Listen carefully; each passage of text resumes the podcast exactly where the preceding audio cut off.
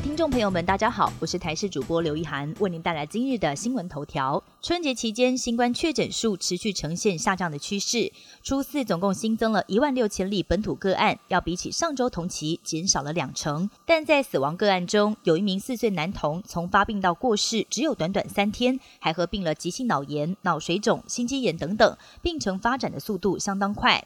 而评估后续疫情发展，台大公卫教授陈秀熙认为，过完年后口罩令可以分成三个阶段松绑，预计到了六月就可以全面解除。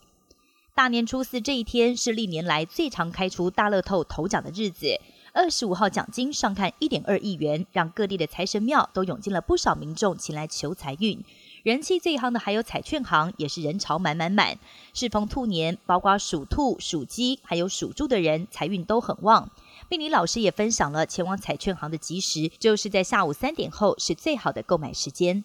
这两天寒流来袭，海拔超过两千公尺的福寿山，尽管水汽不够，没有降下瑞雪，但群山间却出现了云雾缭绕，一整片云海超级壮观。而在武林农场，清晨低温来到零下三度，让园区出现了一条条冰柱、冰棍，甚至还有梦幻的水晶吊灯捕梦网。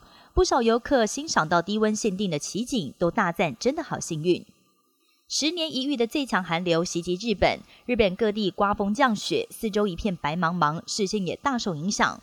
关西的京都也降下大雪，开往京都的 JR 特快车在二十四号晚间暂时停驶，还有至少十五班的列车在中途停驶，让乘客受困车上。有人选择下车步行，但也有人一等就是超过九个小时。美国司法部二十四号对全球搜寻引擎龙头 Google 提起诉讼。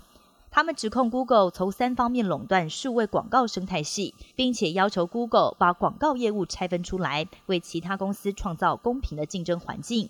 Google 反驳检方的指控，认为检方的论证漏洞百出。日韩间海域在二十五号清晨发生船难，有一艘香港籍货轮“金田号”在日韩间海域沉船，船上中国籍和缅甸籍的船员一共有二十二人，在目前传出已经有十四个人获救。但其中九个人尚未恢复意识，另外还有八个人下落不明。日韩海巡还在持续的搜救当中。以上新闻由台视新闻编辑播报，感谢您的收听。更多新闻内容，请锁定台视各界新闻以及台视新闻 YouTube 频道。